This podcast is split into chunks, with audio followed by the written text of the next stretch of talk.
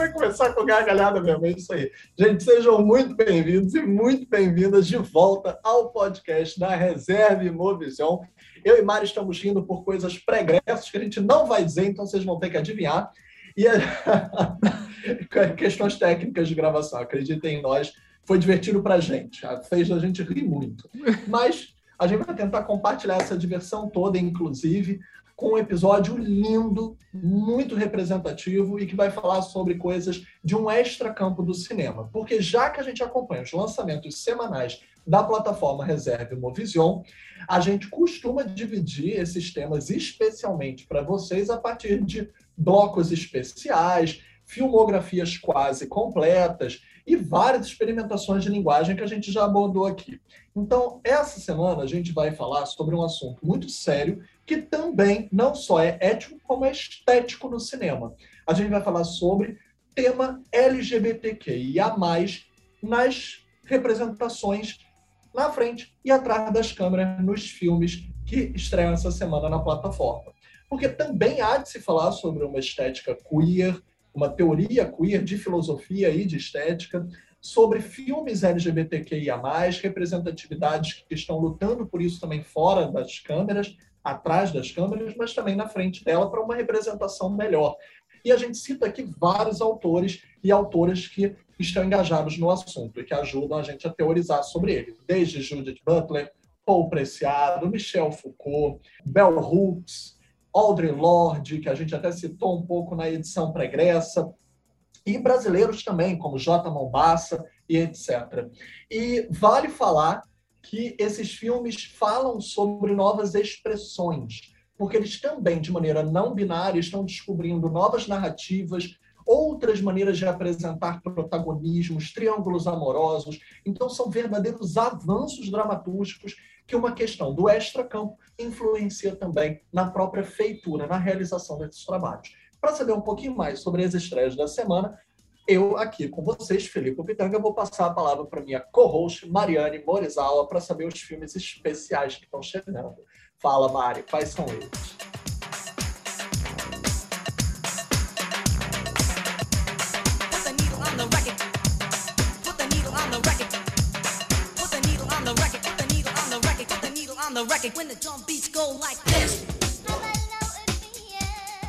Pois é, agora valendo, né, Filipe? A plataforma tem vários filmes com essa temática, né? Então vale a pena dar lá uma vasculhada, porque tem bastante coisa, mas nessa semana são três filmes de temas LGBTQIA. Né? O primeiro é O Confeiteiro, que é um filme de 2017, israelense, do Ofir Raul Greiser. E ele fala sobre um confeiteiro alemão que se encontra com um israelense toda vez que ele visita Berlim a negócios. Mas um dia o Oren, o israelense, some, desaparece. O Thomas descobre que ele morreu em um acidente. Em choque, né? Acho que foi mais motivado por choque do que qualquer coisa. Ele resolve ir para Jerusalém para encontrar a mulher e o filho do Oren, né? Portanto, o Oren, o Oren tinha uma família, o Thomas sabia, mas é, é esse o filme e essa relação Tadinho aí. desse Oren, hein? Fica fica tratando a vida como se fosse o último óleo do pacote dos biscoitos. Desculpa o trocadilho, gente. Mas vale dizer que é um dos maiores sucessos da Imovision recente. Ele foi um dos recordistas de ficar em cartaz por um zilhão de meses na época. É, quanto o público abraçou esse filme. Exatamente. Então agora vão ter chance de assistir lá na plataforma. Aí o segundo filme é do Christophe Honoré, que é um cineasta que trata desses assuntos LGBTQI+, e que tem outros filmes na plataforma, então vai lá checar. Mas o que está estreando essa semana é um filme de 2018 que chama Conquistar, Amar e Viver Intensamente. E o filme, né, Felipe, ele se passa na década de 90, quando a epidemia de AIDS era ainda tratada muito como tabu, né? As pessoas LGBTQI+, eram isoladas, muitas vezes as famílias isolavam, as pessoas conhecidas perdiam trabalho, é, enfim, era uma situação complicada, não havia o tratamento eficaz, né, o, o medicamento, a medicação que hoje existe, né, ainda bem. O filme fala sobre esse período, né, e é um romance entre um escritor e um estudante, mas lida com esses assuntos e com a luta que foi também, né, para é, tem outros filmes na plataforma que também falam disso, né, da luta que foi da comunidade para ter os seus direitos, para ter informação, para disseminar informação, porque eles foram os atingidos primeiro, né? E mais como era uma comunidade, é, enfim, até hoje, né, que enfrenta muito preconceito, mas na época era ainda pior, havia muito assim, as pessoas não queriam dar informações, né? Os governos não faziam campanha. Queria manter é... na obscuridade justamente para deixar os índices aumentarem de perdas aonde eles achavam que era uma população que o governo não, não queria representar, não queria é. mesmo que se sentisse representada. Né? Então, é. manteve na obscuridade mesmo para isso. Sim, e era visto como uma doença de pessoas LGBT, que é uma bobagem, né? Eles foram os primeiros atingidos, mas obviamente não é nada disso. Então, ah, foi um projeto de extermínio. Você foi. Tem toda a razão. Sim, né? E eh, deixa eu te contar, Mário, 120 BPM já está na plataforma? Está na plataforma, que é um filme então... que fala né, do, do ACT UP, que é um movimento, né, é, é, não só na França, mas fala do braço francês, né, do movimento para luta para isso, para distribuir, para medidas simples que são super eficazes, como distribuir preservativo em escolas, né, uhum. para evitar, enfim, esse tipo de coisa que hoje é muito mais normal, mas enfim, temos aí hoje pessoas que não querem usar máscara, né? É. Então, enfim. Escola que não quer dar educação sexual fingindo, né? Fechando os olhos como se os alunos não tivessem relações. Então, não instruir não vai ajudar em nada, porque eles já estão tendo. Exatamente. Fingir que não estão é ignorância. Mas são dois filmes que eu indicaria aí para conjugar, são dois filmes lindos, eu adoro eles. E o 120 BPM, inclusive, era a minha palma daquele ano. Eu, eu não gosto muito do The Square. Eu uhum. acho The Square naquele ano pseudo-intelectualoide. Eu acho que o 120 merecia muito mais do que o The Square naquele ano. Mas é isso, né? Premiação é, é, é jogar a carta aí no Coringa, nunca sabe o que vai sair. Com certeza. O terceiro filme é um, é um filme suíço, O Círculo, do Stefan Haupt, que é de 2014, aí se baseia numa história real, né, de uma rede de homens é, gays formada nas décadas de 40 e 50 em torno da publicação do título. E o, o filme mistura reencenações com, com imagens de arquivo, né? E ele foi vencedor do TED Award do documentário no Festival de Berlim. O TED Award, que é um, um, uma premiação específica para filmes de temática LGBTQIA+, no o Festival de Berlim é muito atento a essa produção, né? E tem esse prêmio específico para filmes com, é, com que giram em torno, que falam das vivências, ou que discutem, ou, pela estética, enfim. É isso. E que nós temos uma tradição muito boa de ganhar. Vários dos nossos filmes ganham ou concorrem fortemente a esse prêmio. E a gente já saiu de, com inúmeros prêmios de lá com o TED, né? Da, da Mãe Só Uma, da Ana Mulaerte, o Bicha Travesti, da Cláudia Priscilla e Kiko Goifman, Tinta Bruta, do Márcio Quelon e o Felipe Markenbacher, né? Então, assim, são filmes muito premiados, a gente tende a ser muito reconhecido e ser muito ovacionado lá, então a gente demonstra realmente que não só é uma questão de direitos, mas também é uma questão que, ao ter uma representação artística na sociedade, cultural, a gente acaba avançando estéticas. Por isso a gente realmente está na crista da onda do mundo infelizmente, ao mesmo tempo que a gente tem alguns dos maiores nomes representantes né, das questões LGBTQIA+, inclusive no seio artístico, como várias artistas, cantoras, trans, travestis, ao mesmo tempo, infelizmente, nós temos números recordes de LGBTQ-fobia, principalmente transfobia, que são alarmantes e é um preconceito arraigado, estrutural, que a gente ainda tem que lidar que a nossa sociedade ela adora viver das aparências, né? Aceita essa diversidade no carnaval, nas festas, na música, mas aí vai lá por baixo do pano e castiga e oprime essas mesmas questões como se elas só pudessem existir como representações fictícias, né? E pelo amor de Deus, o Brasil tem que parar com essa dicotomia mortal. isso tem que parar. Então, que os filmes ajudem aí nessas questões, esses filmes bonitos, até mesmo como o Círculo também, que faz homenagem ao Anjo Azul, Marlene Dietrich, e a questão do docudrama, né? Que o filme também tem um pouco de documentário, é, é até bem bonito, as entrevistas com as pessoas reais, uhum. e aí uhum. ficcionaliza lá a parte que reencena da história deles, né? Então tem uma dinâmica bem interessante aí a ser oferecida. Uhum. E aí quem é nosso convidado hoje para falar sobre isso é o Fernando Oliveira, mais conhecido como Fefito. Para mim ele sempre vai ser o Fê, porque eu conheço desde que era criança, praticamente, o Fernando.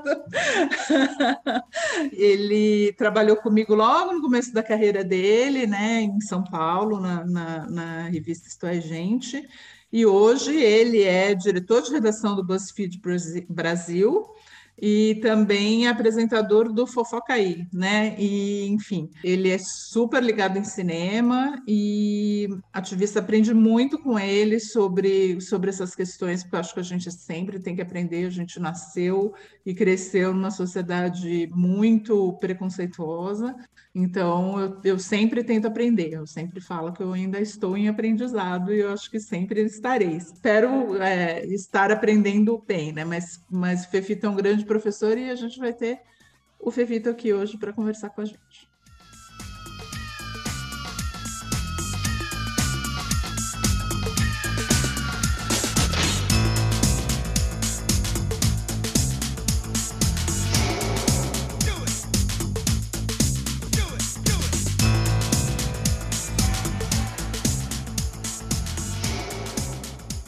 Oi, Fê, ou Fefito, mais conhecido para todos como Fefito, mas para mim meu sempre vai ser o Fê.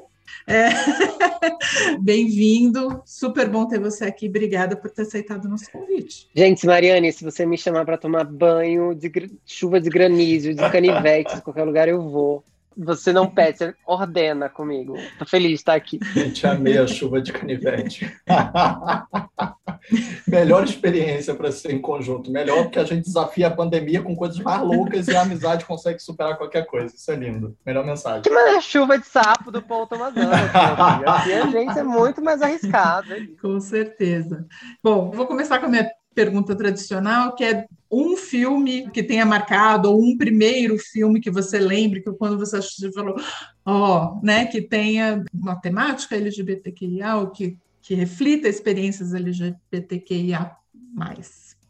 É meio engraçado, né? Se a gente for parar para pensar como LGBT, um filme que marcou a gente, se a gente for lá para a infância, a gente não vai ter essas referências. Eu tenho várias referências de filmes de sessão da tarde e de cinema em casa.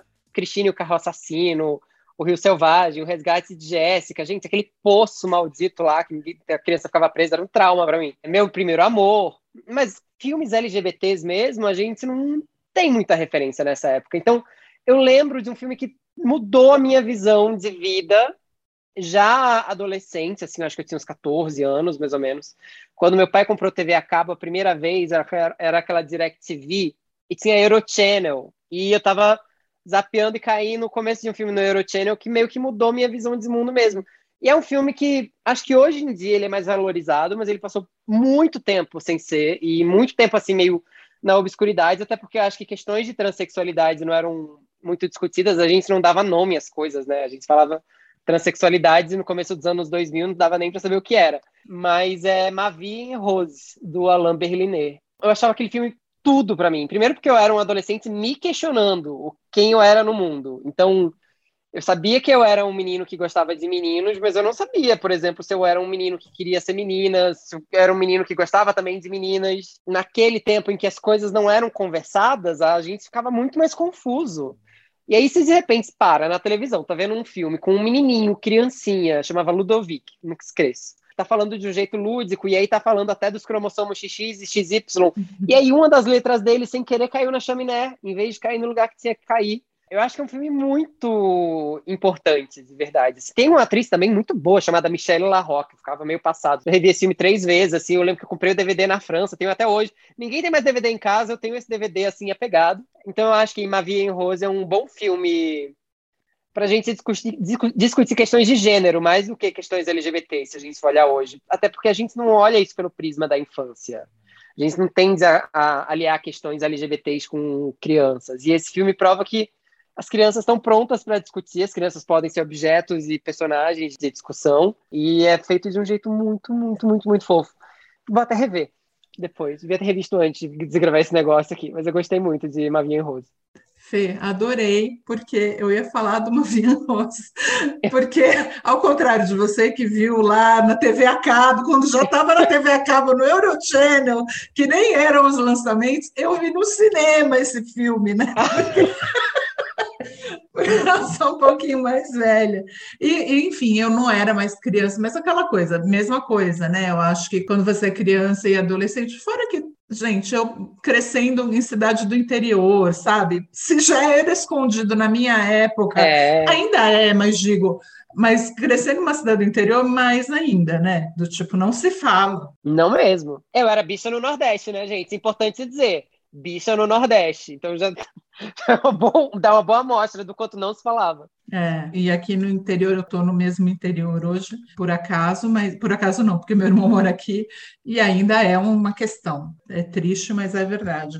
É, então, a gente nesses lugares, a gente é, os LGBTs são falados mas são falados de outra maneira. A gente não é discutido, a gente é apontado. Então, o LGBT vira ponto de referência. Tem sempre a bicha das cidades, quando eu era criança.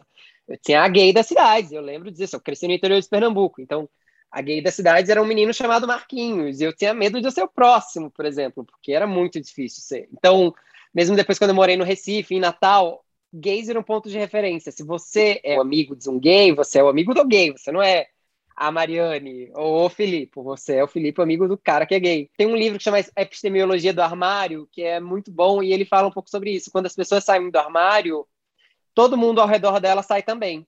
Porque a sua família vira a família do gay, aí os amigos são os amigos do gay, então a gente vai movendo placas tectônicas ao nosso redor. Então, se você trabalha com um gay, nossa, como é trabalhar com um gay? Hoje em dia, menos em grandes centros, mas ainda assim, né? Tipo, é como se as pessoas quisessem saber o que acontece na nossa vida sexta-feira no Globo Repórter, é uma coisa meio louca, assim. É, não, aqui era total, assim, gays eram cabeleireiros, assim, quase invariavelmente. Sim. As travestis eram também cabeleireiras, e, e aí para elas era permitido no carnaval se vestirem Sim. de mulher, e aí todo mundo achava super divertido, mas só no carnaval, obviamente, fora do carnaval, né? Então, assim, é muito triste, né? Na verdade, eu não sei se mudou tanto assim, não, para falar a verdade. A gente avançou um pouco. É. Ah, eu era o gay do colégio, mesmo sem ter saído do armário. Hoje em dia, pelo menos, tem uns quatro ou cinco gays que conseguem fazer um grupinho e lamentar juntos. É. Fugir das porradas juntos. O que é horrível, gente. Eu tô rindo, mas é errado. Mas é meio isso mesmo, assim. Hoje em dia tem mais apoio e maior abertura. Se discute mais, a gente vê em novela, né? Não é um desvio. Isso é até algo que eu vou falar daqui a pouco porque o cinema mostrou uma transformação muito grande em personagens LGBT, se a gente for parar Total. É, é um pouco do que a gente... Mas aí só... Não, só ia acrescentar que é um pouco do que a gente vinha debatendo anteriormente até aqui, em relação a gente se sentir numa bolha até segura com o cinema. Sim. Que independente do esvaziamento atual, com as questões né, políticas, dessa despolítica aí, ainda assim a gente alcançou algo que a gente não quer largar, a gente não quer deixar de, de, representar. Mesmo que estejamos sendo acuados, atacados, o cinema ainda é uma bolha razoavelmente segura, mesmo que ela também reproduza muitos preconceitos. Sim. E a gente até abordou essa questão, que a gente também abordou, de certa forma, os assuntos LGBTQIA+, em outros temas, e sempre que é trazido para algum convidado, algum convidado, a questão realmente é isso, né? O cinema, ele ainda é um lugar de resistência, apesar de que não é um cinema para todo o circuito hegemônico, né? Quando tem um blockbuster não, é. que reproduza isso, quando tem uma Tessa Thompson que coloque, por exemplo, a bissexualidade dela numa personagem da Marvel, diga, não, a minha personagem vai ser a primeira personagem não binária, não hétero de uma franquia bilionária. E eu quero assim. Só que é muito difícil a gente ter alguém que faça isso. Hum. Né? Muito. A gente, infelizmente, ainda sofre. A, a Mari perguntou quais foram os filmes, eu até ia falar, tipo, desde pequeno, sempre. Minha mãe, né? Não tem como fugir disso, mas minha mãe me fez crescer nesse ambiente. Por isso eu tenho essa visão não binária, extremamente libertária. Eu posso ser casado com uma mulher, mas eu tenho um desejo extremamente não binário. E não tenho um problema com esse desejo. Sempre me coloco de maneira extremamente livre. E é isso, acho que os filmes nos representaram muito mal. Eu olhava os filmes da Disney, por exemplo, vendo, tipo, eu amava o Hairspray do John Waters, e eu conhecia a Divine, e eu sabia que a Úrsula tinha sido copiada da Divine. A Úrsula, para quem não está nos reconhecendo aqui, é a vilã da Pequena Sereia. Gente, não é por mal, não é por mal a primeira vilã travesti, entre aspas, da, do desenho, porque foi inspirada numa personagem travesti da vida real. E a Disney sempre brincou com isso de verdade. A Divine não era travesti, acho que ela era drag queen. Drag queen. Ela era um homem, um homem gay no, no cotidiano dela. Mas entendo super o que você está querendo dizer, é mesmo. Obrigado. Mas é isso, a Disney sempre usou dos arquétipos para enriquecer personagens, apesar de nunca reconhecer. A mesma coisa com a Hora do Pesadelo 2. Sim. Que hoje a gente chama de queer horror mas que a gente sabe que foi o primeiro Scream King da história, porque a gente sempre tinha as Scream Queens. E ali a gente tem pela primeira vez um Scream King. Quem nunca viu o filme, para vocês entenderem, ele é o protagonista, as questões todas são em torno do, da prisão do desejo, né? O Fred Krueger aparece para ele em relação à prisão do desejo, tanto que vários dos pesadelos são no locker room, né? O vestiário. Vestiário e ele não grita na performatividade que se costuma se pensar hétero, né? Ah! Ah! Ele grita na performatividade que pensaria-se as Scream Queens. Ele grita. Isso foi paradigmático para a época. Muito paradigmático. É muito importante. Gente, eu lembro de ter passado uma noite no colégio. A gente tinha que dormir no colégio uma noite, porque a gente ia tocar a banda do dia seguinte. Tínhamos umas coisas de desfile de 7 de setembro na cidade que eu cresci. E aí eu lembro que nessa noite a gente viu a Hora do Pesadelo 2, gente. É isso. A culpa é do Fred ah, Krueger. Não, brincadeira. Acho que eu vou rever esse filme. Eu não tinha, li, não tinha lido ele essa chave, mas também não vi ele é. há muito tempo. Mas olha Ó, só. E vou acrescentar só mais um. Que eu, eu devo dizer que a primeira vez que eu tive um desejo em, em relação a reproduzir uma performatividade não binária foi com esse filme. Eu, na época, nem entendi direito. Que é o Traídos pelo Desejo vocês se lembram do Traídos pelo Desejo, do Neil Jordan? Quem não conhece a história, eu sei que isso é meio que dá um spoiler, porque o filme demora para revelar isso. Mas um amigo faz uma promessa para outro amigo que morre num conflito armado e diz que vai voltar para falar para a mulher que ele amava que ele a amava. Só que ele se apaixona pela mulher do amigo. E aí ele tem um envolvimento com ela. Até descobrir a grande questão que o filme esconde durante um bom tempo, que era uma mulher de pênis. Então, tipo, para aquela época, 1992, isso era tipo assim, Sim. não era falado. Então, tipo, a gente hoje fala sobre a liberdade não binária, né, a partir de Paul Preciado e tal, mas imagina para 92. E, tipo, eu me lembro de ter ficado louco com aquela mulher incrível, aquela mulher linda, e quando ela abre a roupa assim, ela tem um pênis, eu achei aquilo lindo. Eu não pensei naquele momento, que eu era bem jovem, o que, que eu tinha? Eu não vi em 92, eu acho que eu vi um pouco depois, eu acho que eu já tinha mais de 10 anos. Mas, tipo, eu acho que eu já era pré-adolescente ali. Eu me lembro que eu achei aquilo incrível. E eu não pensaria de outra forma, mas a criança ainda tem essas aberturas, né? Depois a gente tem esses adultos aí de merda. Tem. Depois aí os adultos incutem na gente, o que é bizarro aos olhos deles. É. E é super normal na vida dos outros. Você falou de uma coisa que eu estava pensando muito aqui, então, era o que eu, que eu ia falar. A gente mudou muito a maneira como a gente encara questões LGBTs, e tem um documentário que é baseado num livro, na verdade, e ele rendeu depois um outro documentário da HBO também, que é The Celluloid Closet, do Vitor Russo. E tem um documentário sobre o Vito, feito pela HBO, e tem The Celluloid Closet, que é baseado no livro do Vito. O Vito era um pesquisador que morreu de AIDS no começo dos anos 90. Ele era super militante, super engajado. Teve até um programa de TV na TV a cabo lá. E ele começou a pesquisar filmes no MoMA, trabalhando lá no arquivo de filmes do MoMA.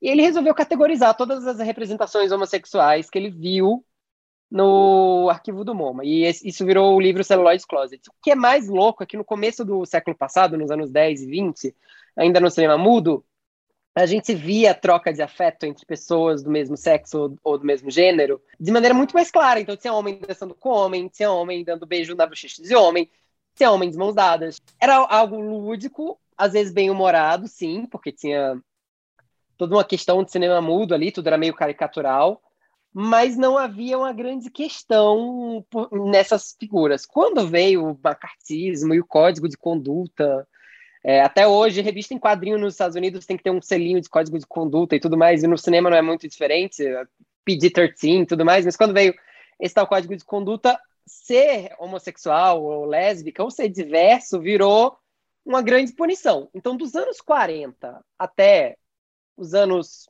vai, 70, a gente só tem gays vilões. Então, a gente tem gays lésbicas vilões. A filha do Frankenstein, por exemplo, ou o, Humphrey, o Dick Bogart no Vítima, que ele não é um vilão, mas ele é angustiado. Uhum. Então, se ele não é um vilão, ele precisa ter um final triste. Então, ele se mata no fim.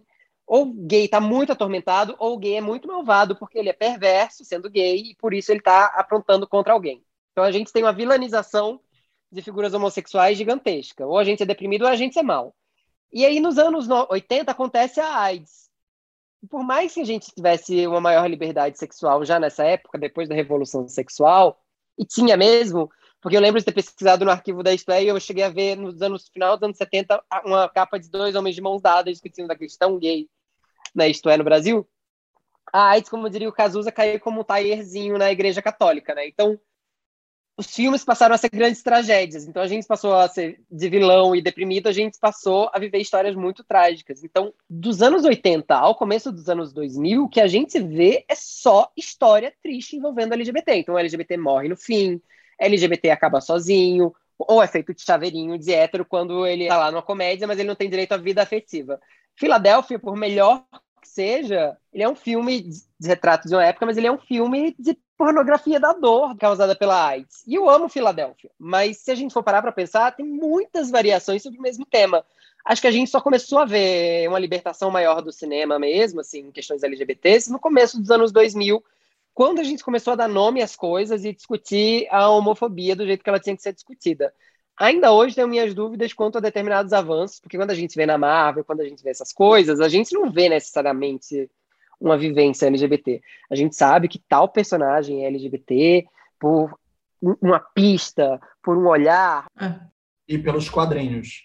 É, ou por um filme da Pixar que a gente que põe um casal de mães andando, segurando um carrinho, e aí isso é considerado um grande avanço. Avançamos, mas assim, parece que colocar um casal de mães desfilando com um bebê no carrinho é mais um chamariz do tipo, olha, a gente é tão legal que a gente até dá isso aqui no filme, do que avançamos de fato. Avançamos mais do que antes, mas eu acho que ainda tem muito a se avançar. Outro dia eu vi um, uma coisa que se aplica perfeitamente ao cinema. Teve um diretor que foi preso, era um diretor de TV que foi preso porque dava golpe com o namorado, cartões de crédito em hotéis e tudo mais. Aí tem um comentário que viralizou numa notícia do Facebook que era assim: ai, finalmente, gays trambiqueira. gays, que... gays que são espertas, contam de tudo. Tô cansada de ver gays sofrendo. Só ver história de superação de gay. É meio isso. Cadê as gays trambiqueiras, sabe? Tá precisando. É, não, porque é isso, né? Eu acho que assim, várias minorias passam pelas mesmas, né? Cada um no seu, no seu nicho. Então, assim, por exemplo, os negros com os de escravidão, que eu acho que são necessários e que foram importantes, mas assim, como que isso evoluiu e aí você chega num, num Underground Railroad, por exemplo, que é sobre o trauma, mas como ele lida com o trauma é, é completamente diferente do 12 anos de escravidão. Sim. Mas talvez ele não existisse se não tivesse tido 12 anos de escravidão também, não sei, entendeu? Sim. Do tipo, é uma coisa a se discutir, eu não tô, não tô defendendo. Mas esse ovo e a galinha é, é super. de fazer, porque, por exemplo, a gente ama Us, pelo menos eu amo Us. Uhum. E aí, essa série da Amazon, que é o Them, é. Them que é basicamente ripada, você vê que até a fonte é parecida com a fonte do Us, eu não consegui ver. Para mim é pura Sadismo. pornografia do racismo, assim, no sentido de que, olha só, vamos maltratar uma família negra, vamos ver o quanto eles vão sofrer para ver o quanto o racismo é foda, é ruim. Me parece só que parece uma série feita pra gente ver pessoas negras sofrendo não dá. Assim, eu acho que tem que ter uma, uma certa medida nisso. A diretora é talentosíssima, né? Porque esteticamente a série é linda.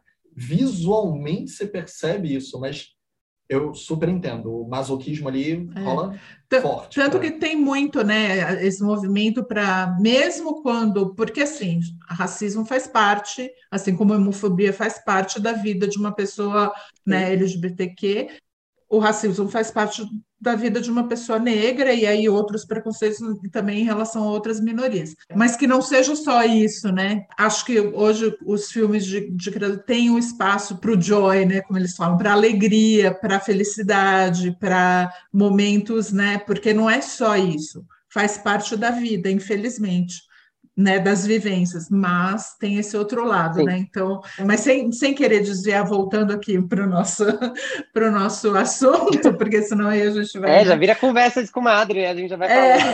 É, mas eu acho isso, eu acho que assim, que tem que ter de tudo, né? Tem que ter a comédia romântica fofa, por que não?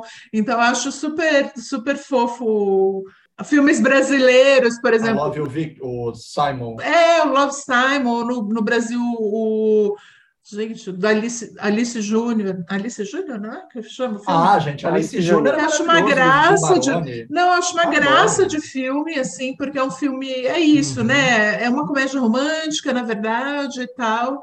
Mas é esperto e tal. Tem que ter isso também. Tem que ter. E tem que ter o drama é. em que as pessoas. Reflitam. Uhum. É que é só não reduzir tudo a uma categoria só, né? Não, e, e que, que as pessoas são gays, mas que não é só isso, né? Assim, é um drama que, sei lá, é um drama familiar, mas que, enfim, a Não, família é... é, assim, os, né, a família é formada por pessoas da LGBTQ, ué. Não, sabe? Não, e às sem tentar forçar a barra, né? Porque às vezes parece tudo. Tem esse meme do quebrando o tabu agora, quebrou o tabu todo e tal. Aí você vê a Cinderela, que tá no cartaz com um sapato na mão que parece, sei lá, metade do corpo dela, parece uma alusão a sapatão. E aí põe o Billy Porter de fada, e aí o vestido dela vai virar um terninho. Aí você vê, tipo, Tá, ok, eu entendo que Cinderela é super anacrônico hoje em dia. Mas aí o quanto essas quebrações de tabu não são mais forçadas goela abaixo e podem acabar virando uma piada mais do que um avanço, sabe, de progresso.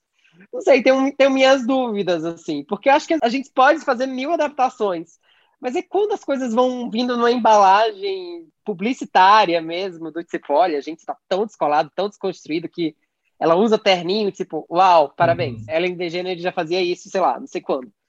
Mas me parece que aí se desmoraliza um pouco a questão também, tipo, parece que tá todo mundo capitalizando em cima disso. A real é que bicha gasta pra caramba, gente. Todo mundo ah, quer dinheiro das LGBT, entendeu? Agora o problema é ter o LGBT na família. É. Pink money! Anitta que o diga. Ó. Oh. Mas, ó, mas tirando. Ó, ó polêmica, polêmica. Não vem, não, que ela é bi mesmo, hein? Ela é bi mesmo, eu sei. É. Ó! Ó! Mas o que a Mari estava falando, eu acho muito importante, até porque alguns desses códigos que adentram num gênero pré-determinado não quer dizer que não sejam enriquecidos por mais complexidade. Alice Júnior, por exemplo, por falar em Pernambuco, faz toda uma contraposição estética, linguística entre os estados e as regiões, o calor e o frio. Vai de Pernambuco para o sul, tem toda a questão dos preconceitos diferentes em cada região. Então, tipo, mesmo uma comédia romântica ainda consegue falar de arquétipos ali que são bastante mais, sabe, enriquecidos. Os filmes que estão chegando agora na plataforma também tem isso. Tipo, Confeiteiro também aborda mais de uma região. Tem várias coisas assim que a gente vai vendo que você pode encaixar num gênero. Pode ser um romance, pode ser uma comédia, pode ser fofo. Mas, poxa, não precisa ser raso. É, exatamente isso. E não é que a gente não tenha que discutir questões de drama ou questões profundas. Pelo amor de Deus, a gente precisa discutir. Uhum. Porque ainda tem muita coisa a se avançar com relação a direitos humanos. A única questão é, não finja progresso quando você está dando figuração. Uhum. Ou não tente transformar isso num chamariz publicitário quando a questão não está sendo debatida a fundo. Mas sim, eu quero gays trambiqueiras, eu quero, quero gays felizes, eu quero gays fazendo muito sexo, eu quero gays beijando na boca. Todo tipo de filme é muito possível. Mas questões profundas têm e precisam continuar sendo discutidas. Tem vários documentários que discutem a questão da AIDS nos anos 80 que precisam ser assistidos. The World Survive na Plague, eu acho que é esse o, um dos títulos. Eu tenho ele em Blu-ray aqui, inclusive. Tem muitos que podem ser assistidos por causa disso. E a gente precisa aprender com a nossa história para poder corrigir erros do futuro. Mas isso não significa que a gente se resuma só a essas questões, porque quando a comunidade LGBTQ é resumida basicamente a comunidade sofre violência, ou que tem uma doença, ou que tem isso e aquilo, além de corresponder a estereótipos que não são verdadeiros, porque a AIDS não é uma exclusividade da comunidade LGBTQIA+, o, a violência não é a exclusividade da comunidade LGBTQIA+, embora a gente sofra uma violência muito específica, mas tem muito a se discutir. Todo mundo tem família, todo mundo tem amores, todo mundo tem questões, assim. Mas tem um documentário que estreou agora, que a gente tem que falar de, das coisas das plataformas, na Netflix, que eu acho que é um documentário que precisa ser visto e discutido. Eu particularmente não amei muito, não, Mas é um documentário produzido pelo Ryan Murphy, chama Pray Away, que é sobre as terapias de reversão sexual. Inclusive, acompanha o fim do projeto Êxodos, que nasceu nos anos 70 e virou tipo o maior centro de cura gay dos Estados Unidos. Assim. É, eu não sei se vocês chegaram a assistir ou não. Vocês não assistiram, acho que precisa assistir, mas também é um documentário que é mal conduzido. É, eu não vi ainda o documentário, acho que é uma questão, né? Porque esse assunto, né? Acho que gerou até, até filmes de ficção, né? Que são baseados em Sim. histórias reais. Boy Erasers. Boy Erasers. Boy Erasers, que estreou na Netflix recentemente. Exato, é que tem essas coisas e que tem por aí, né, gente? Às vezes disfarçadamente, às vezes não é tão assim, vamos lá fazer, é. mas tem, né? Por aí, sabe? É. Esse documentário, ele é muito legal porque ele mostra o fervor religioso, como é no Brasil, inclusive, é muito difícil. Mas ele, ao mesmo tempo que ele acompanha figuras que foram do êxodo e se arrependeram, porque, spoiler, gente, todo mundo que diz que é ex-gay vira ex-ex-gay em algum momento. Todo mundo volta para a vida, porque ninguém luta contra a própria natureza. Mas ele acompanha essas pessoas. Tem o caso do cara que era ex-gay, casou com ex-lésbica, tiveram filhos e ele voltou a ser ex-gay e tal, que são histórias legais de acompanhar. Mas ele acompanha pessoas que acreditam nessa terapia de cura e reversão, tipo um cara que diz que é ex-mulher trans e tal. E mostra o cara aconselhando pessoas desesperadas com filho. E aí eu fiquei me perguntando qual a necessidade de a gente ter empatia por esses personagens, porque ele acompanha de um jeito que não é muito crítico, então acaba despertando certa empatia. A primeira coisa que eu fiz foi aí que eu imaginei que deve ser o que todo mundo faz. A primeira coisa que eu fiz quando acabou o filme foi stalkear a pessoa que fazia terapia de cura, não os outros. E aí fui pesquisar o, pro, o outro projeto que deu lugar ao Êxodos, não o êxodo que tinha acabado. E eu fiquei tipo, nossa, peraí, se isso causou esse efeito em mim, sou todo militudo, todo mimizento. Imagina uma pessoa, se um, um, pai que quer mudar o filho de algum jeito assistir isso, vai atrás desses lugares. Então, acho que dá mais espaço do que deveria, acaba servindo como publicidade para gente que é conservadora demais. E, sinceramente, quando eu fui stalkear, porque eu sou um bom jornalista investigativo nesse sentido, para cuidar da vida alheia, fui lá stalkear o cara que fica lá pregando, que diz que é ex-trans, que faz a marcha da liberdade ou qualquer coisa do tipo para fazer as pessoas deixarem de ser LGBTs, ele segue pelo menos cinco drags de RuPaul Drag, drag Race. Tipo, como assim? Como você é tão anti-LGBT e você segue drags do RuPaul? Tem algo meio não cabendo aí, sabe? Já comecei, tipo, vou fazer exposes dessa pessoa. Mas acho que é um documentário que vale ser visto. Só voltando um pouco ao assunto que você, citou, o Filadélfia, né, que foi feito ainda nos, nos, anos 90, né? Então, bem recente em relação à epidemia de AIDS e tal, que, que foi muito trágica para a comunidade LGBTQ, né, em geral. Não porque ela atinge só essas pessoas, né, gente, para deixar claro, mas foi, né? É um fato. E aí, assim, um dos filmes é, aborda um pouco, e tem vários filmes e séries, inclusive, ultimamente, que estão abordando né, esse período, estão falando desse período. E aí, enfim, uma curiosidade por que, que vocês acham que isso é uma questão geracional, né? Quer dizer, as pessoas que estão hoje fazendo filmes de alguma forma ou viveram ou tiveram próximas, né? Porque, sei lá, o Ryan Murphy é um que fala, né? É, muito que ele tinha certeza de que ele ia morrer. Quando ele chegou a Nova York, também era um menino meio do interior tal, chegou a Nova York e falou: Eu vou morrer, porque todo mundo estava morrendo à volta dele, né? Que é uma tragédia. Gente, eu não vi todo mundo morrendo e eu também achei que eu tinha AIDS aos 16 e ia morrer logo em seguida. É uma loucura, porque era uma época muito pesada mesmo. No final dos anos 90, que já estava tudo mais esclarecido, mas você vê seus ídolos todos morreram de AIDS. Todos eram gays. Caio Fernando Abreu, Cazuza tal. E no Nordeste tinha muita desinformação. Todo mundo ainda tinha essa coisa de sentença bíblica, de morte. Então, eu super entendo o trauma desses cineastas de quererem espiar, mas eu também acho que é uma coisa de celebrar as pessoas que se foram hum. e não deixar a história ser apagada, sabe? Porque hoje em dia, que tem tratamento para quem vive com HIV, que tá tudo certo, hoje em dia as pessoas não, não tomam tanto cuidado quanto deveriam. Os adolescentes, inclusive, são meio irresponsáveis. Mas eu também acho que é muito importante falar sobre o assunto para preservar a memória das pessoas. Pose é meio que isso, né? Pose é meio que uma carta de amor a toda uma geração que se foi. Sim. Acho que é e ainda isso. tem o, o, o, adicional de, ser, de serem pessoas negras, pessoas latinas, que, que muitas vezes, quando você pensa nessa epidemia, pensa-se mais. É isso, porque muitos artistas, em geral, eram artistas brancos, né? Porque o showbiz se hoje é, é super branco, mas na época era mais ainda, né? Então, enfim, que eu acho bonito do Pose de disso acontecer, assim, deles fazerem isso. Eu também acho. E Pose, por mais tragédia que tenha, tudo dá certo. Eu acho que a maior subversão de Pose, para mim, é essa, assim. Porque a gente vai acostumado a ver, com esse olhar de ver gay sofrendo, de ver trans sofrendo, né? A gente tá no país que, tipo, literalmente apedreja e toca fogo em pessoas transexuais. Então, a gente vai com esse olhar esperando a tragédia. E por mais que tenha tragédia ali no meio, tem muita coisa dando certo. E que são licenças poéticas que a gente não veria na realidade, sabe? Que alguém que é trans ia conseguir alugar, por exemplo, um com seu nome social no começo dos anos 90, um salão de manicure e convocar um protesto contra uma pessoa muito rica, que basicamente só ia mandar espancar ela e jogar numa vala. Eu gosto muito desse novo olhar que o Ryan, Warren Sem querer dar spoiler, se bem ah. que a história do baú, para quem não viu a série, existe a história do baú, vai lá, veja, entenda, é baseado em fatos reais, né? Então, tipo, é, o mais absurda que pareça, a pessoa olha assim e diz, não, esse roteiro eles tiraram de onde? É irreal.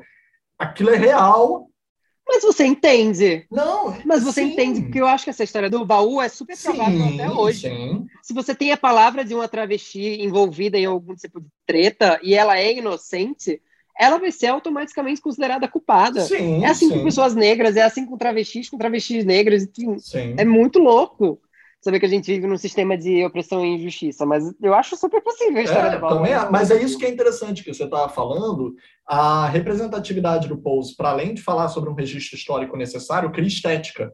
Então não deixa de ter ali várias experimentações de linguagem que são interessantes para o audiovisual. Eu acho que o que a Mari estava falando é muito propositivo, porque Hollywood sempre foi, entre aspas, nos bastidores, sempre foi queer.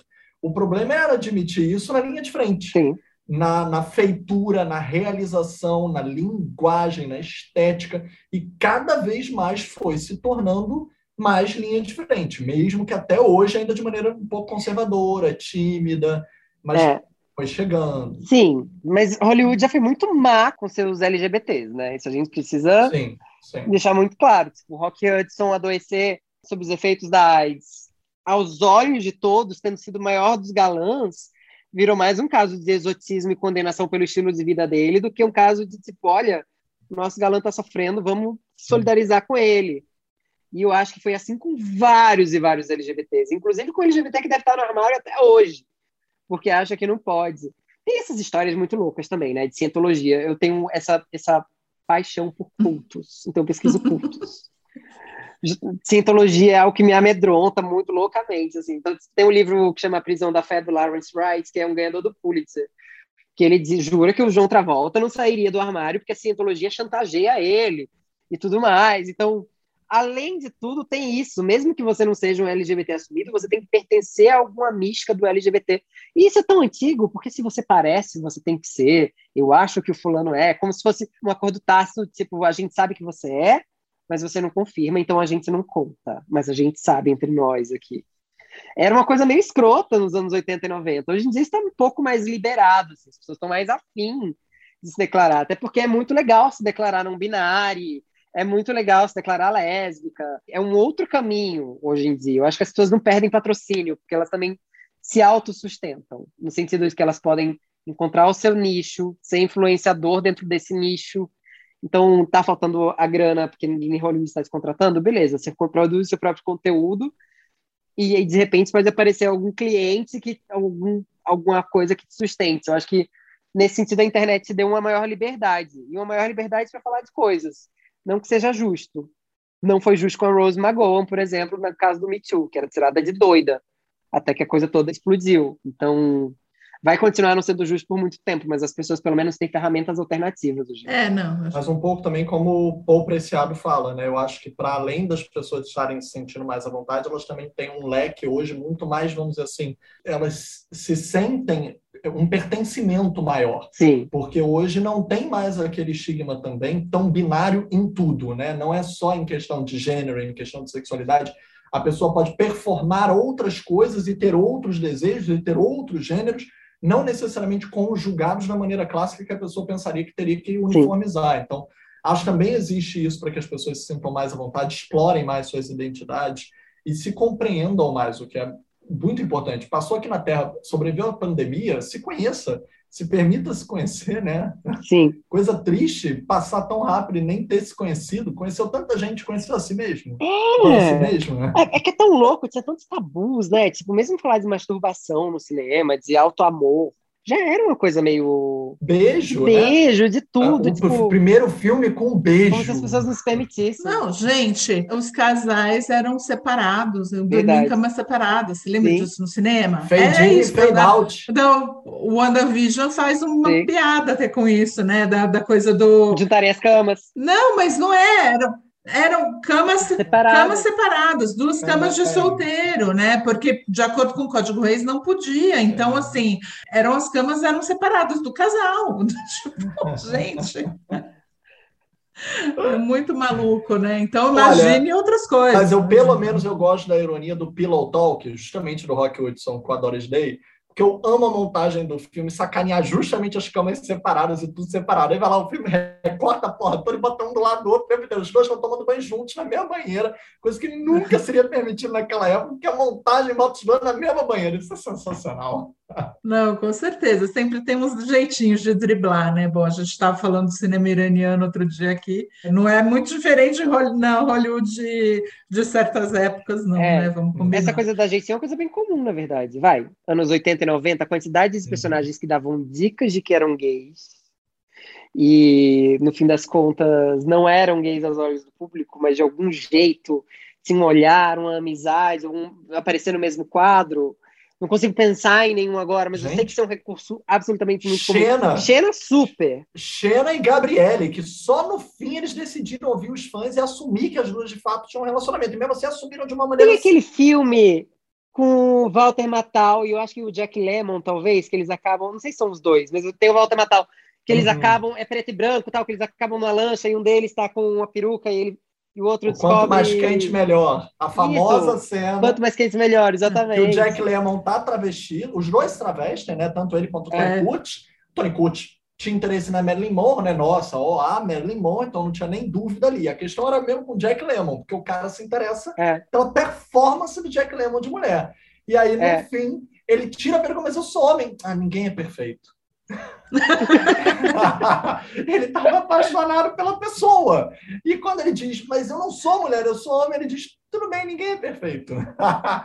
que é sacaneado no As Branquelas, lembram? É, que aí é inverso, aí vira uma questão étnico-racial. Quando ele tira uhum. a máscara de branca, ele diz, mas eu sou homem. Você não é branca? O outro, o outro não ligou para o fato dele ser homem, ligou para o fato de não ser branca. Nossa é. senhora, aquilo dali. É, mas você vê o quanto mais quente, melhor. Já era uma coisa, era, era muito revolucionário, né? Se muito. você pensasse em essa frase que é clássica e tal, porque é isso, do tipo, e daí, né? Eu me apaixonei pela pessoa, é. sei lá de uhum. como é, né? É super 2021. Uhum. Tem umas cenas clássicas que eram consideradas transgressoras e eram um jeitinho. O que não é o beijo no asfalto, no fim das contas? Uhum. O beijo do Tarcísio lá no fim. Também é tipo vou despertar a discussão, mas não posso colocar dois homens se beijando, vou ter que dar um jeito de matar um e botar o outro para beijar. São umas soluções dramáticas meio forçadas pela época, pelo contexto de época, mas que no fim das contas atenderam a seus objetivos. Todo mundo lembra do beijo no asfalto até hoje, né? Uhum. É, não total.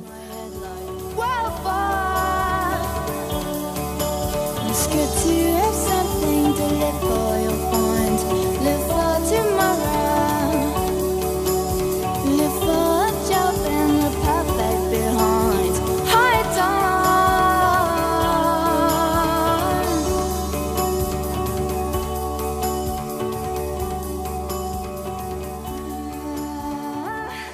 Mário, acho que a gente Opa. já pode entrar nos filmes, né? Já, já, Verdade, já, né? já que a, a, gente já falou de mil filmes. A gente veio para falar de filmes, a gente esqueceu. É, desculpa.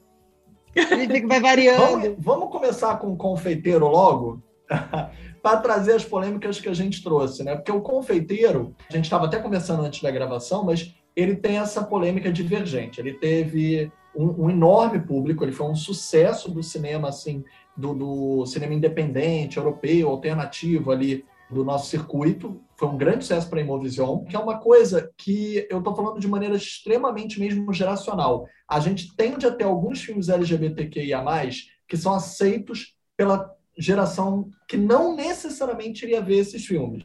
Sim. Então, eles têm uma linguagem que é aceita, tipo A Garota Dinamarquesa, O Confeiteiro.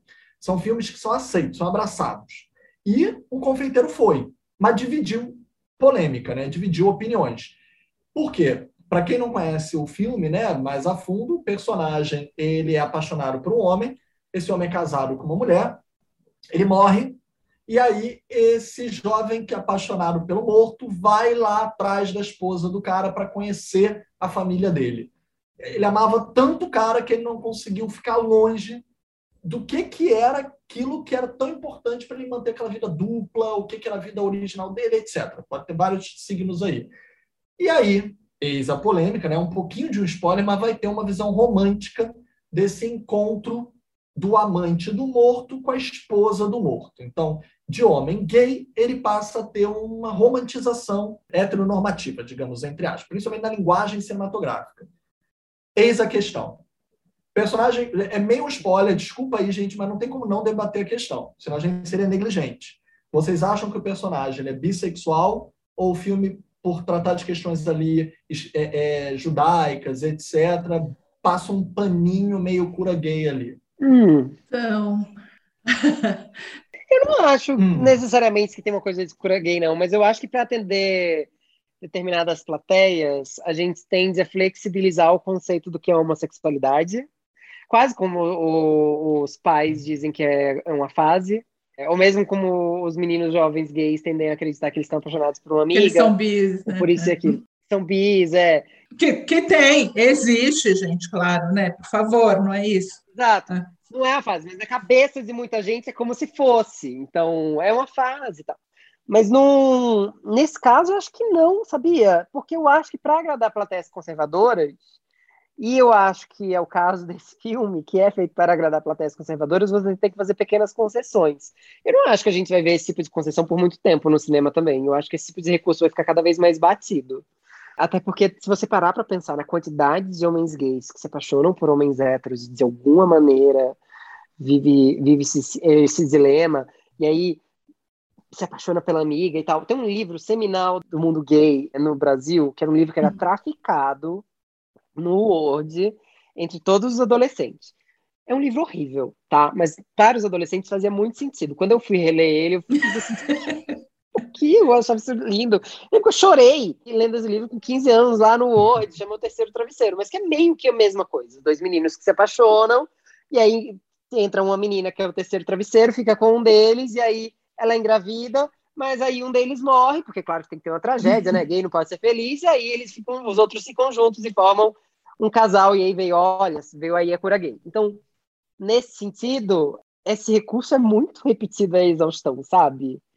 De tentar colocar o homossexual como se tivesse desconstruindo seus afetos em nome de uma causa maior, em nome da memória do amado, em nome do filho, em nome do não sei o quê. Eu acho um recurso extremamente cafona, mas eu acho ele bem presente. É, eu, fico, eu fico assim, eu, eu, concordo. Assim, vendo o filme, eu acho que ele está também interessado em, em, outras discussões, né? Que é a questão, por exemplo, do judaísmo, o fato do cara ser alemão e o, o, o, diretor tem essa relação, tá? Ele tipo ele ele é israelense, mas ele tem uma relação forte com a Alemanha, mas o, o fato de né, o, o rapaz ser alemão e ir para Israel é uma questão que, ele, que o filme está muito que está uhum. interessado, né? Enfim, é, a questão do luto, dessa coisa de então você não quer ficar longe, então você acaba ficando, né? Agora, isso tudo prejudica a questão, prejudica mesmo, né? literalmente a questão do, de ele, Sim. desse rapaz ser homossexual e ter uma relação sexual com esse homem que era, que era casado, entendeu? E aí eu acho que tem mesmo, mas eu, eu fico me perguntando assim: o malefício é maior ou, de alguma forma, ser uma porta de entrada, talvez? É horrível falar porta de entrada, parece estar tá falando de maconha, né, droga. Mas vai ser, vai ser um caminho para, de repente, as senhorinhas que frequentam na... Não sei, é assim, é em princípio, eu preferia que não existisse, que não fosse assim, entendeu? Quer dizer, a arte é livre, cada um faz o que quer, claro. Mas digo que, que a, os filmes tivessem, pudessem ter a coragem de falar o que eles querem falar sem esses, né? Mas também eu fico pensando se, sei lá, para uma pessoa aqui do interior, onde eu tô, que não tem nenhuma vivência, que é mais velha, se de repente assistir um filme assim, que é mais suave, que é mais delicado, que trata a coisa. Se é uma tipo, é um benefício, porque é uma exposição a, a isso, ou se é pior, porque também reforça certos preconceitos. É uma questão para mim. Mas eu acho que depende do olhar, né? Porque se a gente é mais engajado e a gente está entendido, a gente vai achar que é prejudicial. Mas se é algo que propõe uma discussão para pessoas que não entendem muito a questão, eu acho que é saudável. Então, acho que depende do olhar. Mas, dito isso, essas discussões podem descambar para preconceitos.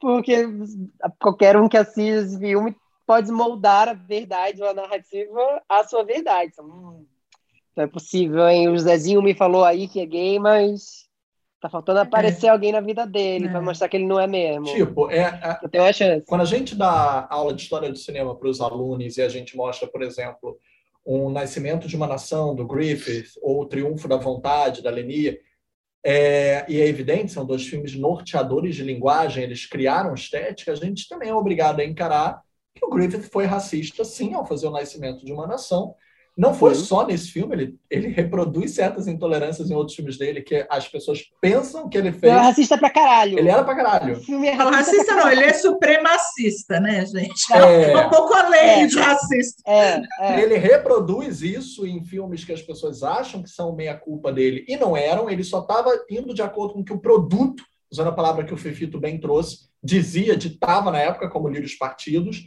que tem o casamento interracial, né, entre a pessoa branca e oriental, mas de uma forma ou de outra, ele era. E a estética dele, por mais brilhante que fosse de movimento de câmera, de montagem, reproduzia aquela opressão. Então a gente não pode mostrar esse filme sem ter um debate. Porque se você mostra ponto, você pode sem querer estar tá lobotomizando uma pessoa, achar que pode reproduzir aqueles arquétipos como se eles não tivessem consequências. Sim, isso é perigoso. A mesma coisa com a Leni e o Triunfo da Vontade. Então, assim, eu acho, a gente está fazendo um podcast, o filme está vindo com lançamento. Evidente, ele foi um mega sucesso geracional. E que bom também para suscitar debate. A gente não tem o costume de ter debate depois das sessões, necessariamente, não com esse tipo de filme, só com mega estreias ou os nossos brasileiros. Quem dera tivéssemos. E sem precisar de alguém do elenco, alguém famoso para participar do debate. As pessoas só quisessem conversar sobre o filme. Porque aí sim, o Confeiteiro é um filme rico para se conversar. Tem muita coisa, como a Mari falou, a religiosidade, o rito gastronômico, que também tem vários afetos ali. É, é bem bonita a filmagem. A questão judaica anda super na moda nos últimos tempos no audiovisual, sim, né? Sim. Especialmente a ortodoxa, virou até reality show, gente. É uma loucura. Todo mundo querendo falar do assunto. Assim. É, verdade. E eu acho que falta, às vezes, essa cultura, pelo menos para a gente incentivar que as pessoas queiram debater. Ver o filme por ver pode até ser inofensivo, mas eu concordo com o Fefito. Pode ser mal interpretado. Por isso, eu acho que as pessoas deveriam conversar sobre o que elas estão vendo. É. Eu, eu concordo com ele que eu também não vejo cura gay ali no filme. Mas são coisas que, infelizmente, podem fugir da nossa raia e serem mal interpretadas. Sim. É, é mas, mas de certa maneira, eu entendo que é isso, né? Mas assim, a não ser que seja um filme muito explícito no ponto de vista, e às vezes até um pouco tipo preach, né, como eles tipo fazendo ali uma quase uma pregação, o risco sempre existe, né? Nesse caso eu acho que é uma questão delicada, mas eu também não vejo assim. Para mim me parece muito essa coisa do o amor, né, ser tão grande que é uma transferência, mas não é uma transferência exatamente para a pessoa, é uma transferência projeção, é, né? É uma projeção para ficar perto de alguma maneira, né? E isso acontece muito no luto, não romanticamente necessariamente, então por isso que eu tiro um pouco, é, mas assim, que tem a possibilidade, tem. Eu, eu acho que todos os filmes deviam ser debatidos quase sempre, né? Quase ah, todo filme deveria ser, né? Mas, enfim, eu acho mesmo uma questão que pode ser vista de forma simplista, né? Sim. Por quem já quer acreditar que as coisas são assim, que tipo, ah, não, então se a pessoa quiser, ela. Porque o filme não dá a entender que é porque ele quer. Ele sofreu um trauma, não é porque ele quer, né? Ele não foi submetido no, é, é do tipo, ele sofreu um trauma e ele projeta, mas não é, não é que ele. Não sei se ele se transformou, enfim. Não, a vida dele foi interrompida. Então, é. ele, ao aprender ali as questões de como cozinha aquilo, também é uma cura, é um processo Sim. de cura, não está só na relação romântica. Não, gente, o luto mexe com as pessoas. A Sim. gente também tem que levar em consideração isso. O luto mexe com a gente. O luto faz a gente mudar o modo de vida, às vezes. E o luto também faz a gente, faz a gente ter novas experiências e cometer loucuras. Não que seja exatamente uma loucura, mas que é isso. Aqui, né? Às vezes a gente tá lá, tá triste, tá fazendo nada, então por que não? Deixa eu testar, ver qual é, mas não sei. Testar é bom. Ele, é, Vai que? Ele botou a mão naquela massa ali, foi modelando, cozinhando, é. botou fermento, foi é. vendo que dava, mas o que é interessante, aí a gente também fala sobre ponto de vista, né? Porque aí de qual ponto de vista o filme está falando. E na maior parte das vezes está falando do dela, porque ele é um personagem silencioso, ele não tem palavra. Então ele geralmente não é enunciado. Tá tudo na mão, tá tudo no trabalho, manual. E ela é uma personagem que ela tá ali também, fantasmagórica. Então, tipo. Mas essa também já é uma questão muito comum, mesmo que ele falasse talvez a visão fosse dela do mesmo jeito. Era isso que quer dizer, a visão é dela de uma forma. Porque a gente está muito acostumado a ver personagens LGBT sendo representados pela visão heterossexual. Uhum. E não estou só falando prisma heterossexual da sociedade. Normalmente a gente vê o narrador heterossexual uhum. falando dos LGBTs quando há um narrador explícito. A gente vê a história contada do ponto de vista de alguém heterossexual. E mesmo uhum. quando a gente tem, sei lá, vai, Love Simon, que é do ponto de vista de um garoto adolescente gay, a gente ainda uhum. tem as interferências de pai, mãe e, e, tudo mais, falando sobre a maneira como ele é encarado. Então, a narrativa ainda é muito heterossexual, no, no geral, até para poder atender o grande público. A maioria das pessoas é heterossexual. Eu acho que, calado ou falado, esse tipo de filme, nessa pegada, para esse tipo de público, teria uma narrativa heterossexual de qualquer maneira. Até porque quando a gente parte do princípio de que alguém perdeu o homem hétero pelo qual se apaixonou, a gente já fetichiza a figura do homem hétero. Porque, oh meu Deus, um homossexual não pode ver um hétero que já está apaixonado. Beber uma cerveja com um homem hétero ali, entendeu? Já quer pegar ele, é uma coisa louca. O hétero não pode ter amigo gay. Que o gay já quer pegar, é uma loucura. Tantos héteros que acham isso. E aí, tem essa questão do fetiche, entendeu? E essa questão do fetiche é uma questão extremamente heterossexual, é algo que precisa.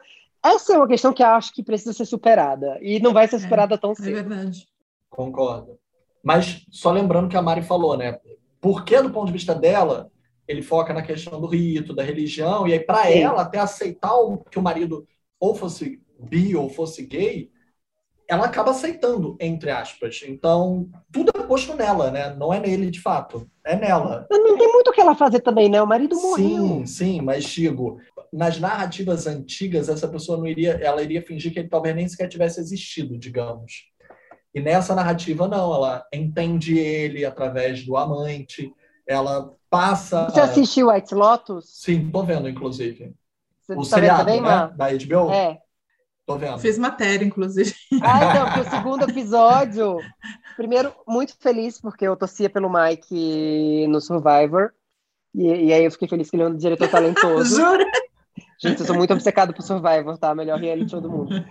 E aí, ele é o diretor, mas o final do segundo episódio é muito isso. É alguém tendo que aceitar o fato de que o pai era gay. Uhum. E descobrindo, tipo, muito tempo depois da morte. Essa eu acho uhum. uma questão mais divertida, divertida como entretenimento e reflexão de se trazer. Tipo, quanto você não sabe sobre a sua família o quanto o passado da sua família era escondido. Quais as chances daquela sua tia solteirona não ser lésbica, por exemplo? E por isso que ela nunca casou. Todo mundo tem alguma história que é perene no, no, no conceito, mas permeia a questão LGBT de algum jeito, nem que seja na desconfiança. Essas eu acho que são coisas divertidas de se explorar, inclusive acho que no cinema nacional, porque a gente no Brasil tem muitos estereótipos nesse sentido. Uhum. Muitos, né? Não, total, total. E tem muito, né? No... É muito engraçado, acho que toda família tem né, essas coisas. Assim. Tem. E nunca é falado, nunca é. Nunca. Até porque, né, às vezes quando é falado, é virou um auê. Vira, né? outra época. Quando o Fefito falou, eu ia mencionar algumas coisas, mas eu lembrei, ah, tem família que ouve o podcast. Né? Não fala! É pra falar putaria? Vamos falar putaria, né? Brincadeira. É podcast, gente. Não tem classificação indicativa, pode falar palavrão, ninguém se choca, não. J'aime les gens qui disent et qui se contredisent et sans se dénoncer. J'aime les gens qui tremblent, que parfois ils nous semblent capables de juger. J'aime les gens qui passent moitié dans leur godasse et moitié à côté.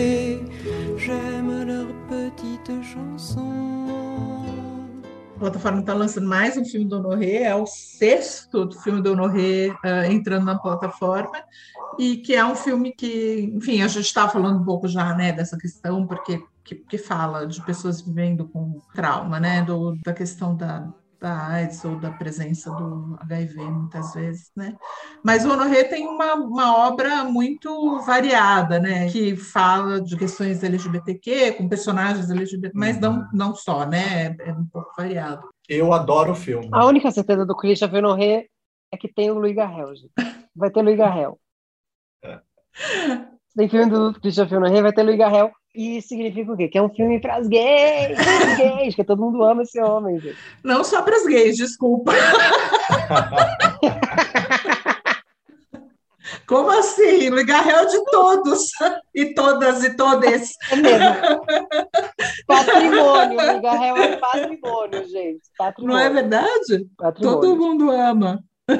Só acho que ele não estava muito bem, não sei. Acho que ele está nessa na, na, turma do Ashton Kutcher, já que a gente está tá nessa de discutir quem toma banho e quem não toma Jake banho. Gyllenhaal, é, o Jake, o Jake Gyllenhaal. Eu também não gente, o que, que é isso? Muito né? triste isso dos famosos saindo do armário do eu banho. Eu não estou entendendo isso também. Pelo amor de Deus, gente, o banho é uma coisa tão boa. Não só para ficar limpinho, banho é bom, gente. Pelo amor de Deus, é terapêutico. Não, é isso, né? Que eles não entendem que, tipo, brasileiro toma banho para acordar, toma banho para relaxar, para na hora de dormir, toma banho quando está fresco, né? Para se refrescar porque está quente, toma banho porque está frio, toma banho quentinho para se esquentar.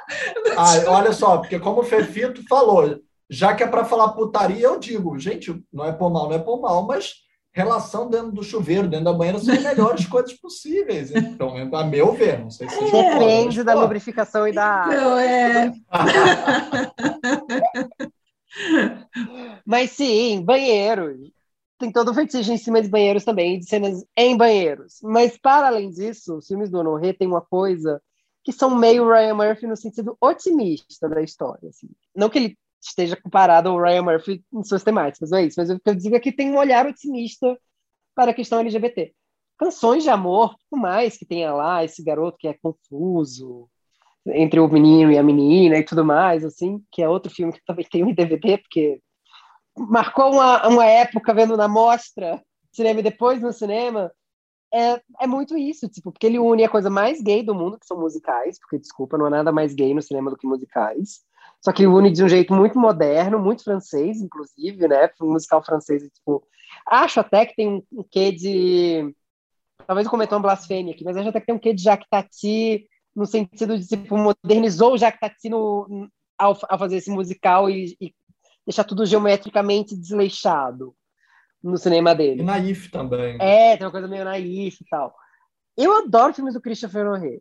Eu já vou assistir filme, filmes do Christopher Noé assim, feliz da vida. Tem dois cineastas franceses que eu amo, inclusive. Aliás, não sei se o outro é francês, mas acho que é francês. Eu amo Christopher Noé e eu amo André Téchiné. E eles não poderiam ser mais opostos. Uhum. Porque o Téchiné vai falar de coisa seriona, fala de epidemia, fala de, de, um jeito mais assim, mas tem um cinema muito bom, muito bem filmado, muito cuidadoso, mas o Honoré tem um, um olhar muito otimista para isso. Eu acho que a magia do cinema é essa, na verdade, se dar histórias complementares em universos semelhantes. E, gente, musical com Louis Garrel, gays. Sim, não tem como não gostar do filme. e vocês gostam do Vincent Lacoste, o novo It dessa geração agora? Ele está em todas, né? Praticamente todos os filmes do ano. Ele hoje em dia está recorrente. Vocês acompanham a carreira dele? Gostam dele? Ai, Mário, vamos brincar de crush ou não crush? é, aí para mim já não é tão crush Enfim, nada contra ele, só. É, não. Em termos de crush. Eu gosto dele. Mas assim, também não faz muito a minha cabeça, não. Porque, primeiro que se é pra ter um boyzinho de cabelo desgrenhado, você já tem o Luiz, Gar o Luiz né? Porque meio ao concurso, assim. E eu acho que ele tem uma coisa meio delicada no rosto. Eu acho que o rosto dele é muito interessante para cinema, mas ele não é muito interessante como sex symbol. Pelo menos para mim, mas é uma questão de gosto, gente. Então, para mim, é não crush também, entendeu? Mas eu acho ele super talentoso. Sim, talentoso ele é. Crush ou não crush, Filipe? Eu acho que ele hoje em dia está muito bem. Ele está fazendo uma série de personagens que são diferentes geralmente eu acharia que ele estaria mais na chave de uma insignificância assim, que depende da personagem, mas às vezes eu acho que ele consegue sair disso e aflorar. Acho que depende da personagem, depende do trabalho, mas aqui eu acho que tudo funciona. Eu acho que tem, tem, tem um quê nesse filme bem interessante, bem aplicado. Gosto. E o Círculo, a gente estava falando de recuperação histórica também, né? Ah, não? Não, peraí, eu só esqueci de falar a questão da música. A cena da dança é a melhor ah, coisa. Ah, sim. A cena da dança, ela é um pôster do filme, gente, não teria sido escolhido à toa. Eu acho que ela é muito bonita em relação a isso que o Fefito falou. Mesmo num filme que não é um musical, é, o Honoré vai lá e ele pega. É. é tipo a Juliana Rojas, que mesmo num filme que não é musical, ela vai lá, ela pega um sentido de um musical e bota em alguma coisa, sabe? É. Nunca deixa de ter uma cena musicada, pelo menos. É, é, é, a obsessão do Marco e da Ju, né? Posso falar, pois fui casado com o Marco por oito anos, portanto convivi com o Ju por muito tempo. Mas é a obsessão deles, eles são muito fãs de musical. Aliás, boa parte da minha educação fílmica eu devo muito ao Marco e a ele, e a Ju também, por tabela. Li, li todos aqueles roteiros e aqueles argumentos anti antes de saírem do papel. Inclusive, dei pitaco em vários. Tá? A gente estava aqui aclamando. Teve sessão de curta na minha casa também, né? Teve, teve, teve. Falando sério, as boas maneiras, eu, eu que escrevi o primeiro argumento com o Marco, assim, do tipo, pensando. Uhum. Claro que mudou tudo depois que a gente escreveu, mas já era na época que a gente estava prestes a separar, assim, mas tem um pouco de dedo meu ali, bem no comecinho também, mas, tipo, eu, era, eu sou muito fã do cinema dos dois, assim. Hoje em dia eu e o Marco temos uma ótima relação, acho que ninguém fica achando que eu tô aqui falando mal de ex, não é o caso, mas eu sou muito fã do cinema deles mesmo, porque eu acho que eles trazem algo que às vezes pode parecer a princípio muito hermético para algumas pessoas, porque eles têm um cinema que parece muito rigoroso, muito rígido, mas que não é nada disso, assim, que é extremamente fascinante, que abre um mundo inteiro e explora um gênero com um olhar muito atípico do olhar brasileiro. Não que o olhar brasileiro seja ruim, pelo amor de Deus, eu sou pernambucano, tem coisa melhor que cinema pernambucano para mim. Mas acho que é um cinema muito peculiar e muito importante de existir no Brasil. Eu amo. E amo que eles põem musical e tudo. Eles amam musical, né? Isso com certeza. Bom, Aí eu ia passar para o círculo, que é também uma, uma recuperação histórica, né? De um momento histórico, também de luta, que também é outra coisa que eu estava lembrando dos 120 batimentos, né? Que também está na plataforma, aliás. Também é um. Claro, fala também desse período de, de epidemia, Sim. o círculo é, é, é um pouco anterior né, a isso, mas digo, da, da coisa da organização, né?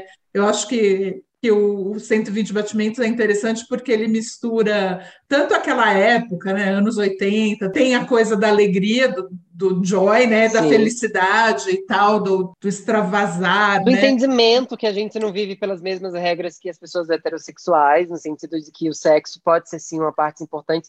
Quando eu penso em 120 batimentos, eu penso numa cena que para muita gente deve ter sido um choque, mas para mim é uma cena extremamente delicada. Tudo bem que o boy no dia seguinte pega outro logo depois que o boy morre, fica horrível, isso é péssimo. Mas ele vai lá e ele masturba o parceiro dele no leito de morte.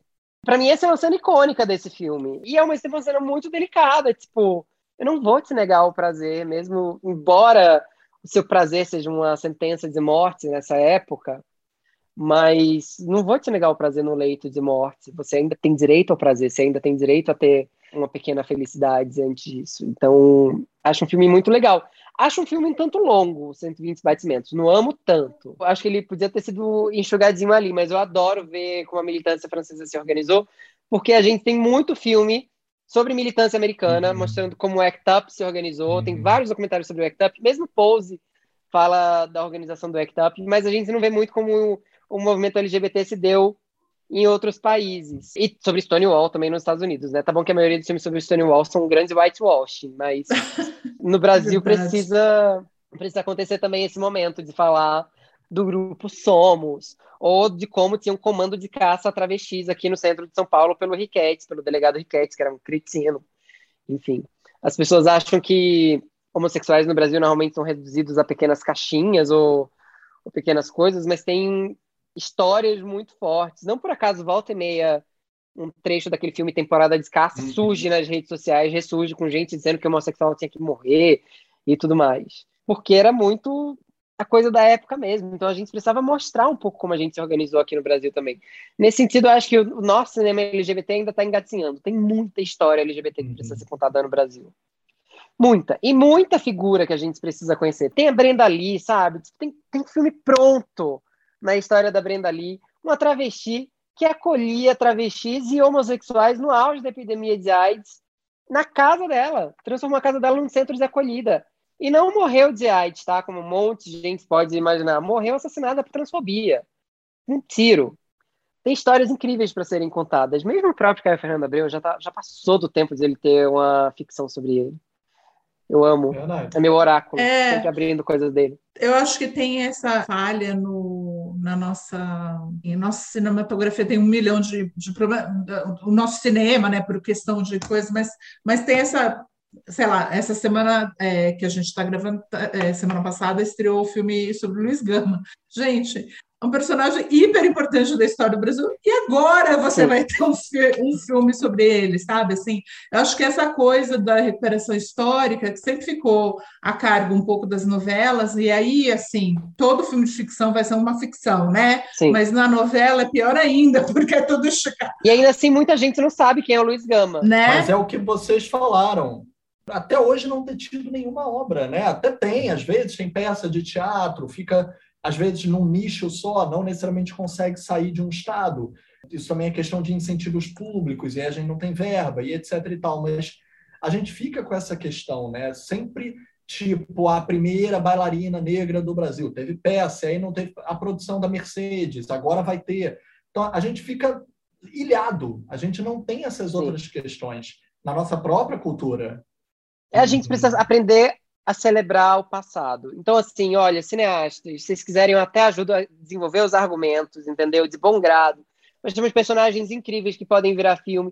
A gente pode fazer um filme ambientado no começo dos anos 80 com pessoas fugindo do delegado Riquetes, que era um absurdo, mas literalmente exterminava e prendia LGBTs. A gente pode fazer um filme sobre Brenda Lee, sobre Caio Fernando Abreu. A gente pode fazer um filme sobre Patrício Bisso, que era transformista nos anos 80 e foi parar na televisão aqui no Brasil e era um ícone.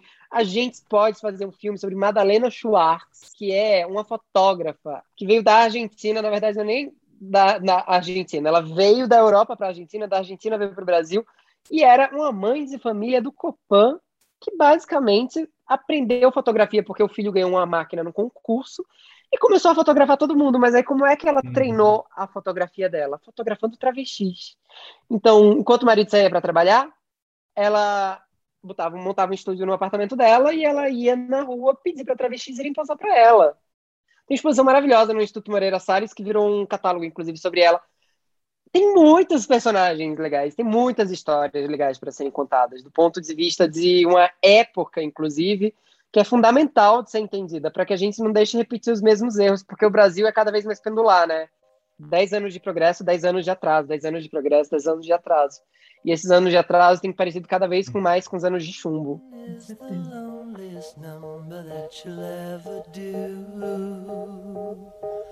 Two can be as bad as one. It's the loneliest number since the number one.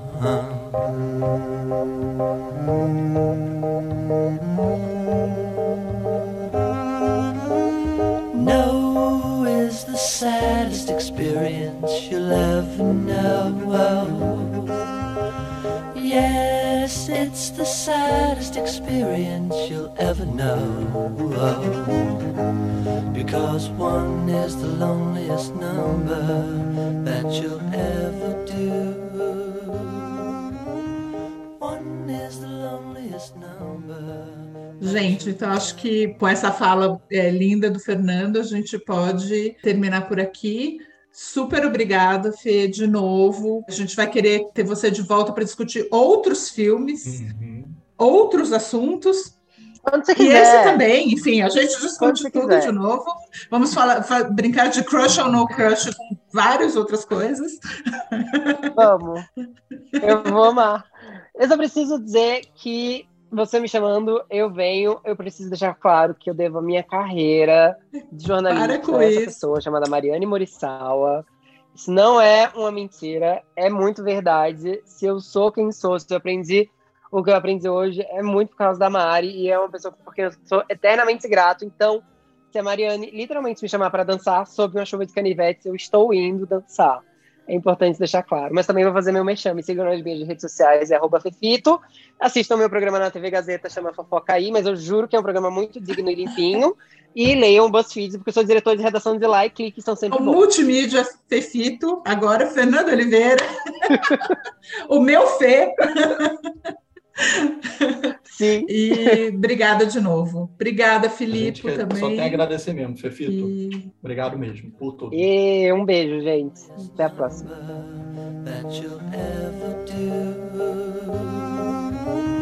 One is the loneliest number that you'll ever know.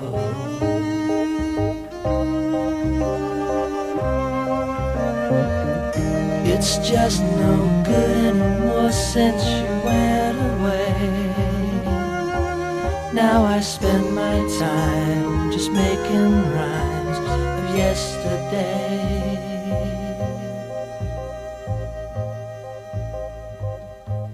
Because one is the loneliest number that you'll Obrigado de novo a todo mundo que ouviu né, a, o, essa conversa. Espero que tenha sido divertida e talvez né, tenha trazido questões interessantes para todo mundo. De novo, falando para todo mundo seguir a gente lá no Spotify ou em sua plataforma favorita. É sempre bom, porque aí você fica ligado também nos episódios que estão por vir e pode ter acesso aos episódios que já passaram. De repente, você viu algum filme que a gente já falou né, dar uma ouvidinha depois. Enfim, temos uma coleção já razoável de episódios.